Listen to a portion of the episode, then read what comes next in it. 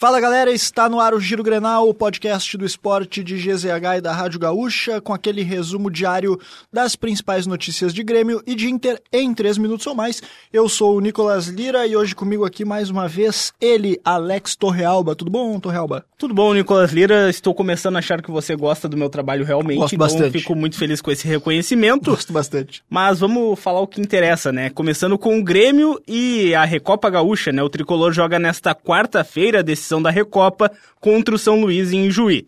Mas diante da sequência de jogos decisivos no mês de março e abril, e sem o jogo valer também pelo gauchão, o tricolor usará time reserva nessa partida. E o objetivo não é apenas preservar o grupo, mas dar sequência a atletas que não vêm atuando com regularidade. E tanto é, ô Torrealba, que nem o técnico Renato Portaluppi viajará para essa partida. Quem comanda o time em Ijuí é o auxiliar Alexandre Mendes. Um provável Grêmio para a partida tem Kaique ou Gabriel Grando, Fábio, Gustavo Martins, Bruno Vini e a possível estreia do lateral esquerdo Mike, Ronald, Natan Pescador, Galdino, Rubens, Natan Felipe e Lucas Bessosi e no comando de ataque André Henrique. E o último teste para essa partida aconteceu na terça-feira, às portas fechadas no CT Luiz Carvalho. Já o adversário, São Luís, também vem enfrentando uma maratona de jogos, inclusive com a disputa da primeira fase da Copa do Brasil. Assim, também vai escalar o time misto. Partida acontece nesta quarta-feira, às sete e meia da noite, no estádio 19 de outubro, em Juí. E agora a gente fala de Inter, que também vai fazer nesta quarta-feira sua estreia no caminho para tentar o bicampeonato da Copa do Brasil. A equipe já embarcou rumo a Maceió, de onde se deslocará para enfrentar o Asa de Arapiraca pela primeira fase da competição nacional. E o atacante Ener Valência está mesmo fora da partida, por conta de uma pancada sofrida ainda no aquecimento do clássico Grenal. Após a entrada do lateral direito Bustos, ele foi vetado pelo departamento médico do Inter. O jogador sequer viajou rumo a Alagoas, com isso o argentino Lucas Alário, autor de um dos gols da vitória por 3 a 2 no clássico, será titular na partida.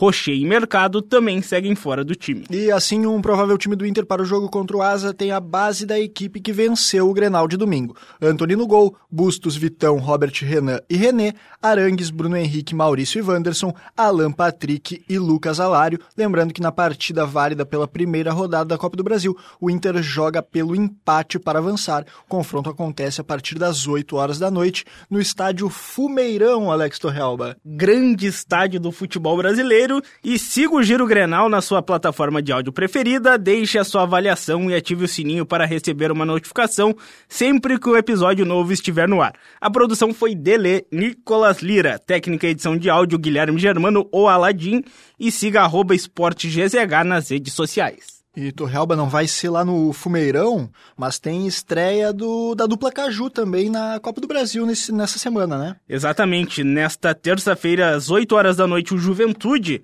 vai até o Ceará para enfrentar o Iguatu. Iguatu, para ter noção, eu nunca ouvi falar desse Também não. Então, obrigação do Juventude avançar, né?